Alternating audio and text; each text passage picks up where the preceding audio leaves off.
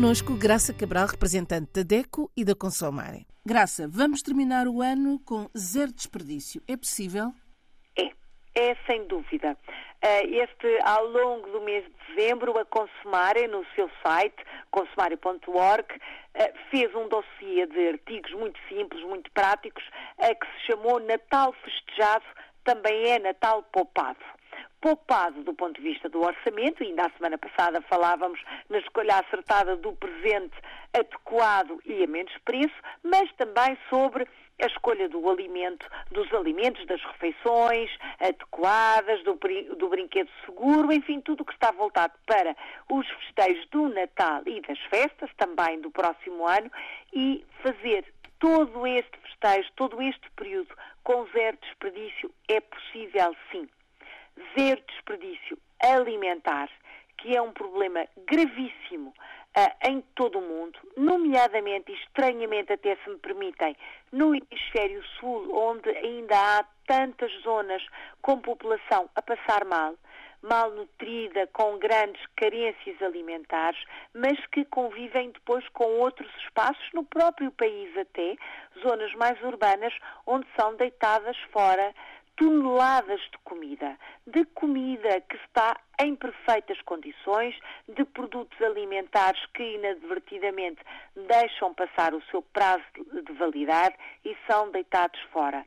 Este é um desperdício chocante, até porque não sabemos se daqui a 10 anos não vamos estar aqui a conversar todos sobre como alimentar a população mundial que vai crescer exponencialmente. Portanto, não desperdiçar comida Nesta época festiva é a nossa sugestão fazer reaproveitamento das sobras alimentares, fazer novas refeições com aquilo que ficou, olha, com o que ficou no jantar de Natal, porque não fazer uma ceia para a passagem de ano, por exemplo? Porque não dar nova vida à fruta, dar nova vida à carne que ficou, dividir por quem não tem, fazer uma gestão acertada uh, do desperdício é a melhor maneira de começar o ano e de começar o ano, o ano com o orçamento equilibrado, porque se não deitar fora, se reaproveitar, obviamente vai gastar menos.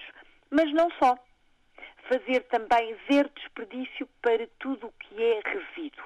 Reaproveitar o papel de embrulho, fazer trocas também de vestuário, se por acaso os mais pequeninos receberam calçado, peças de vestuário, podem doar aquelas que já não têm, fazer troca de brinquedos que já não usam, troca de livros, fazer, lá está, uma reutilização e uma reinvenção daquilo que efetivamente se renovou com as festas e com a troca de presentes.